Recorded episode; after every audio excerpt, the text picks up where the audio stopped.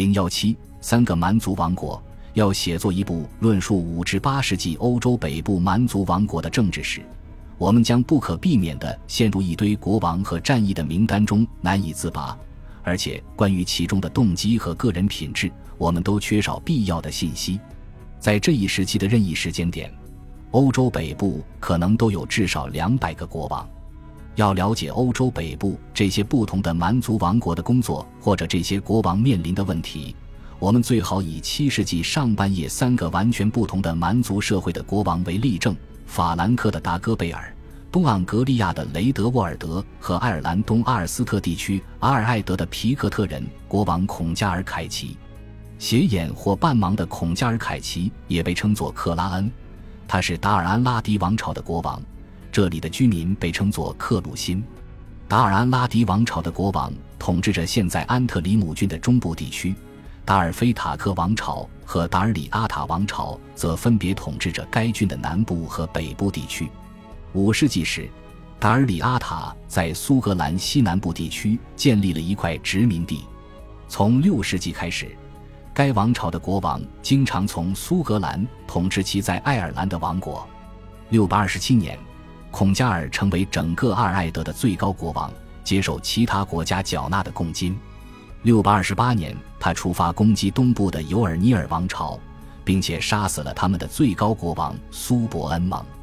六百二十九年，他又攻打达尔里阿塔，不仅杀死了他的国王。而且还杀死了很多流放在达尔里阿塔的伯尼西亚王国的王公，这些王公是埃德温在雷德沃尔德的帮助下征服诺森布里亚时逃亡至此的。同一年，即六百二十九年，孔加尔入侵尤尔尼尔，但是被这里的新任最高国王多莫纳尔马克埃杜击败。孔加尔在这场战斗中幸存，并且在六百三十七年成功说服达尔里阿塔放弃与尤尔尼尔的原有同盟。转而与他结盟，在达尔里阿塔的帮助下，孔加尔在唐郡的莫埃拉大战中与多莫纳尔马克埃杜对阵。同一天，达尔里阿塔人和一些尤尔尼尔人一起在秦泰甲与多莫纳尔马克埃杜的舰队相遇。孔加尔看起来成功地导演了尤尔尼尔王朝的一部分攻打另一部分的战争，但是他自己死在了战场上。如此，尤尔尼尔统治北部地区不再有任何挑战。六百四十二年，多莫纳尔马克埃杜寿终正寝的时候，阿尔斯特编年史称呼他为爱尔兰之王。他是第一位获此称号的国王，而这一称号毫无疑问是极其荣耀的。一部早期爱尔兰法律著作在论述蜜蜂法的时候写道：“蜜蜂叮咬造成的伤害应当由蜜蜂的主人承担。”这条法律的制定是因为发生了孔加尔被蜜蜂叮下的罪行。而在此之前，他是塔拉之王。此后，尤尔尼尔部落联盟占有塔拉之王这一有名无实但声名显赫的头衔。他们有效地消除了对获得该头衔的所有外族成员的记忆。这条线索再次表明，孔加尔曾经在爱尔兰东北部占有重要的地位，并且拥有政治野心。孔加尔的盲眼使他无能为力。关于这一点的记载并非不合情理。爱尔兰的诸国王生活在一个和南边的日耳曼国王完全不同的世界，他们通过古老的仪式以及精巧编制的禁忌和特权体系与其臣民相区分。这其中关于王权的一些思想与古代印度的梵文文学中的记载非常相似，并且回归到了欧洲文明的史前根源。通过爱尔兰的历史，我们可以更容易地了解罗马以前的欧洲社会的本质。这一时期，雷德沃尔德统治着东盎格利亚王国。在他统治的初期，他处于肯特国王埃塞尔伯特的霸权之下，但随后他就成为英格兰南部实力最强大的国王。在这一时期，无论他诚心与否，总之他接受了基督教，并且在肯特受洗。但是诺森布里亚的修士彼得记载说，雷德沃尔德被他的妻子和邪恶的教师带入歧途。偏离了他真诚的信仰。此外他还曾经在同一座建筑中建造了一个基督教的祭坛和一个异教徒的祭坛。当人们因宗教意见激烈的分歧而分离的时候这种巧妙的妥协或许有重要的政治功能。甚至在埃塞尔伯特于六百一十六年去世之前雷德沃尔德就已经成功的使他的王国成为英格兰南部的主导力量。他很可能在七世纪二十年代晚期去世。在他去世的时候，诺森布里亚的埃德温说服他的儿子厄普沃尔德皈依了基督教。但在厄普沃尔德被杀之后，一位异教徒继承了王位，并且统治了三年。之后，厄普沃尔德的兄弟西格贝尔特归来，并登上王位，为基督教建立了更坚实的基础。他曾经被流放到高卢，很可能是在达戈贝尔的宫廷中。非常有趣的一点是他和达戈贝尔的儿子同名，而这是一个传统的莫洛温名字。与西格贝尔特一同从高卢来的还有主教费利克斯。根据彼得的说法，正如他的名字所表明的，他的传教给这个王国带来了极大的幸运。除了这些记载之外，我们只了解雷德沃尔德的另外一件事情，那就是他曾经接受伯尼西亚的盎格鲁国王埃塞尔弗里斯的贿赂。后者的目的是要他杀死当时流亡在其宫廷中的德拉王子埃德温。埃塞尔弗里斯曾经统一了伯尼西亚和德拉，成立了诺森布里亚王国。但是雷德沃尔德并没有杀死埃德温，反而领兵北上攻打埃塞尔弗里斯，将埃德温立为国王。考古学和地名研究还帮助我们从彼得简略的记载中获得更多内容。在一九三八年。人们在萨福克郡伍德西里奇附近的萨顿湖发现了一艘七世纪的作为墓葬的船，在这艘船上有黄金首饰以及神秘的物品，例如被一些人认为是国王象征的巨大的油石。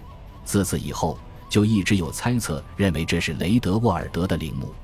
无论如何，这座陵墓充分证明了这里与欧洲北部世界存在着联系。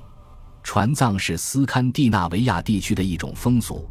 而在这座墓葬中发现的斯堪的纳维亚人，尤其是瑞典人制作的头盔和盾牌，强调了这种联系。这或许可以证明雷德沃尔德的沃芬加王朝的起源是在斯堪的纳维亚半岛。该墓葬中悬挂的木碗是在不列颠制作的，刻画着保罗和扫罗的银碗和银质的勺子是在拜占庭制作的，这可能是受洗的礼物。墓葬中的剑可能是法兰克人制作的。而装饰着很多金饰珠宝的石榴石很可能是经由法兰克王国进口的。还有一个装饰着黄金和石榴石的钱包，里面有三十七枚金币，每一个金币都是在法兰克王国的不同地点铸造的。在萨顿湖所发现的东西展示了一幅惊人的画面，表明了当时各地国王的宫廷可以联系到的欧洲其他地区的范围之广。这些联系的性质一直是近些年一些争论的主题。很明显，在七世纪，通过英吉利海峡和北海进行的贸易活动开始变得重要。一些迹象表明，这些贸易活动是有组织的进行的。莫洛温王朝的银币逐步有秩序地取代金币，这一过程在七世纪六十年代达到高峰。此时，银币完全取代了金币。有人认为。当时的人们尝试使用一种更适合于商业贸易的货币。法兰克国王达戈贝尔授予圣德尼修道院特权，允许他举办每年一度的集市。他显然在试图以这种方式鼓励贸易。七世纪中期，一些贸易场所明显变得重要起来。我们可以从表示集市的地名后缀来识别贸易场所，WIC 或者其他地方方言的后缀。在法国北部海岸有昆托维克，尼德兰有多雷斯塔德，日德兰半岛有什勒苏伊格，还有汉姆维克、埃奥佛维克以及距萨顿湖大约十二英里的伊普斯维奇。在今天的伊普斯维奇，考古学家发现了很多中世纪早期的陶器，并据此推断出这里曾是一个很大的居住区。这些陶器说明，在七世纪早期。这里的人类活动达到了相当繁华的程度，后又在公元八百年左右再次活跃。这里发现的很多陶器都是从莱茵兰地区进口的，还发现莱茵兰生产的玻璃的碎片以及大量船上的铆钉。一些考古学家认为，在伊普斯维奇以及在七世纪欧洲其他贸易市场，或许有季节性的贸易港口。这些港口是国王建设的。国王控制一些重要的商品流入其王国，例如酒和奢侈服装。他们这样做或许可以达到双重目的：从通行税中获利，获得一些物品的垄断权，用以奖赏他的追随者和附庸。他们用这两种手段加强自己的权利。当我们的视线从爱尔兰转移到东盎格利亚，并展望法兰克的时候，我们关注的区域大大增加。在雷德沃尔德的时代，任何一年都有超过一百位国王同时统治着爱尔兰。每个王国都只有现在一个郡的一半或三分之一大。当我们的视线由东盎格利亚向南越过英吉利海峡的时候，我们观察的国家的规模又进一步扩大。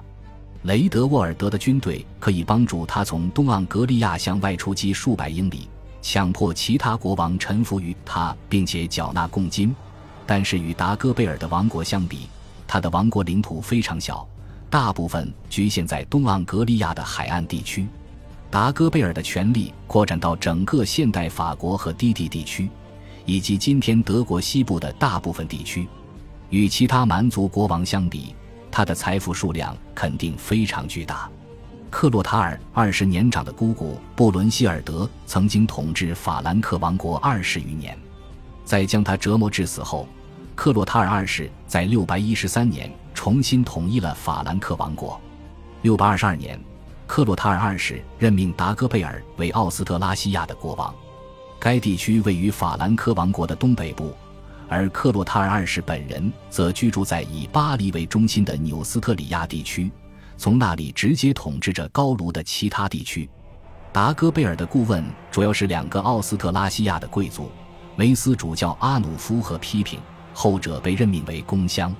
克洛塔尔二世死于六百二十九年，达戈贝尔成为唯一的国王。根据当时编年史家弗雷德家的记载，他最初几年的统治是非常顺利的。弗雷德家显然赞同达戈贝尔控制地方贵族的尝试，例如，他告诉我们，国王对勃艮第的访问给当地的主教和贵族造成了极大的震动，鼓舞了受压迫的人们。他的善意与热情如此高涨。以至于他忘却吃饭睡觉，以免任何人在未得到应有的公正之前离开。阿努夫退休以后，达戈贝尔离开了批评，到纽斯特里亚的居所居住。对弗雷德家而言，此后的情势就开始变得不妙了。他忘记了他曾经深爱的公正。他针对外国的一次远征暴露了他在国内所面临的问题。他派遣一支奥斯特拉西亚法兰克人到波西米亚。攻打斯拉夫人的一支文德人，文德人由萨默统治，他是一位有事业心的法兰克商人。文德人对他十分顺从，让他在那里统治了三十五年，并拥有十二位文德人妻子。达戈贝尔的奥斯特拉西亚军队被打败了。按照弗雷德家的说法，这并不是因为斯拉夫人的实力强大，而是因为奥斯特拉西亚人的士气低落。他们显然感觉到。达戈贝尔移居到纽斯特里亚地区的这一行，为表明他抛弃了他们。萨默所领导的文德人受到这次胜利以及与另一支斯拉夫人索布人结盟的激励，开始袭扰法兰克王国边界以西的地区。六百三十一年，萨克森人答应帮助达戈贝尔对抗文德人，但他们提出的条件是要返还自克洛塔尔一世以来他们每年缴纳给奥斯特拉西亚的五百头牛。达戈贝尔同意了这一要求，但是按照弗雷德家的说法，这并没有起到多大的作用，因为在第二年，文德人再次攻击了法兰克人。达戈贝尔在高卢地区取得了更大的成功，他任命尚在襁褓中的儿子西吉伯特为奥斯特拉西亚的国王，同时任命两位奥斯特拉西亚人为摄政王，以此安抚这里的人们。随后，他说服权贵同意让他的另一个儿子克洛维成为纽斯特里亚和勃艮第的继承人。六百三十五年，他的军队打败了越过比利牛斯山入侵加斯科涅的巴斯克人，并且他还强迫布列塔尼国王朱迪卡签订条约。根据弗雷德家的记载，朱迪卡进入达戈贝尔位于巴黎附近的克里希的宫廷，但是拒绝与达戈贝尔共同进餐。因为后者所犯下的罪，但却和王室官僚的首领奥杜安共同进餐。后者后来成了鲁昂主教，并且是一位圣徒。达戈贝尔于六百三十九年去世，成为第一位下葬于圣德尼修道院的法国国王。他曾经扩建这一修道院，并且将其用黄金、宝石和珍宝装饰的富丽堂皇。尽管达戈贝尔的儿子都未成年，但这并没有引发继承争议。西吉伯特继续统治奥斯特拉西亚，克洛维则统治纽斯特里亚和勃艮第。他们两个都在摄政王的辅佐下统治这些地区。虽然达戈贝尔被视作莫洛温王朝最后一个有效统治全法兰克王国的国王，但是他统治的特点暴露了莫洛温王朝的一些问题。纽斯特里亚是国王权力的中心，国王喜欢的住所全部都在巴黎附近。达戈贝尔曾经到访过勃艮第一次，向勃艮第人展示了他的权力和善意，但是在大部分时间中。勃艮第和高卢其他地区的地方贵族都能够不受国王的影响，继续他们的生活和地方性统治。达戈贝尔或许从未访问过阿基坦，不过他毫无疑问通过一些人了解这一地区的发展，譬如王室成员德西迪里乌斯，他的通信留存至今。他继承了他的兄弟卡奥尔的主教位置。达戈贝尔取得了军事胜利。但是阿基坦西南部地区仍逐渐被巴斯克人控制，他们将其名称由诺维姆波普拉纳改为瓦斯科尼或者加斯科涅。不过，独立倾向最严重的地区距离王国的统治核心地区更近，也就是奥斯特拉西亚。在达戈贝尔统治时期，奥斯特拉西亚和纽斯特里亚之间的对抗已经变得非常明显。这种对抗影响着七世纪剩余时期莫洛温王朝的政治生活。这两个地区的区别一部分体现在文化上，纽斯特里亚地区的语言很大程度上是拉丁语或古法语，而奥斯特拉西亚地区则是法兰克语或日耳曼语。克洛维统治时期，莱茵兰的法兰克人曾经被萨里安法兰克人征服。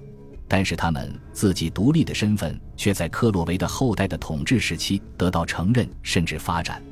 他们成功说服达戈贝尔同意他们拥有自己的国王，并且在达戈贝尔统治时期，他们自己的法典《利普里安法典》中首次将其记录下来。尽管我们可以从这种地区性的分裂中看出七世纪晚期莫洛温王国解体的端倪，但达戈贝尔的统治仍然有积极的因素。莫洛温家族统治王国的权力从未被质疑。事实上，关于莫洛温王朝在大约两个半世纪中独揽法兰克人王权的文献记录体量庞大。在中世纪早期，欧洲并没有关于另一个统治家族的文献能够达到相似的数量。随着一个王朝逐渐没落，它能够生存下来，正是因为它的衰老，它可以获得巨大的声望和神秘性。最终，它变得无害。因为他已经没有权利了，在欧洲北部地区，唯有莫洛温王朝可以合理的声称自己是罗马的继承人。在那些蛮族国王的眼中，拜占庭皇帝仍然是他们名义上的最高统治者。即便在达戈贝尔统治时期，莫洛温王朝统治的方式仍被认为是罗马式的，他的政府和行政机构仍然沿用罗马官僚体制的形式书写记录。并且经常将这些文件写在进口的纸草上，文件本身全部都是用拉丁文写作的，沿用了很多旧的法律格式。自克洛塔尔二世以后，教士在行政人员中的比例越来越大，但大部分行政人员仍然是受过教育的平信徒。法兰克人对自己所取得的成就的自豪感，在达戈贝尔统治时期结出了果实。这时期出现了一种传统。认为法兰克人是特洛伊王室的后代，因而他们和罗马人的地位是相等的。到了八世纪，法兰克人吹嘘自己高于罗马人，因为罗马人曾经迫害基督徒，而法兰克人是教会强有力的保护者。达戈贝尔取得的成就和具有的野心与他六世纪的祖先很像。他为图林根指定了一位法兰克人公爵，在阿勒曼尼亚地区组织了教会。还为阿勒曼尼人和巴伐利亚人制定了法典，即便那些临近斯拉夫人和阿瓦尔人边界的日耳曼人也准备承认他的统治。达戈贝尔仍然拥有可以供其支配的大量土地，他和他的贵族将其中大量的领土授予教会。在爱尔兰圣徒科伦巴努斯的激励下，高卢北部地区经历了一场修道院的复兴。克洛塔尔和达戈贝尔的一些宫廷官员都卷入了这一运动，包括奥杜安和德西迪里乌斯，其中最著名的是阿基坦人埃利吉乌斯。在一首关于圣埃鲁瓦和达戈贝尔裤子的法国童谣中，埃利吉乌斯的出现使他名垂千古。他既是一位金匠和珠宝匠，被人带到巴黎装饰纽斯特里亚地区的一些大教堂，包括圣德尼大教堂。也是宫廷中的高级财政官员，他还是铸币工匠，刻有他名字的金币在古币收藏者中广为流传。他在达戈贝尔死后不久进入教会，成了努瓦永主教，因在其主教区杰出的传教工作而获得了圣人的声誉。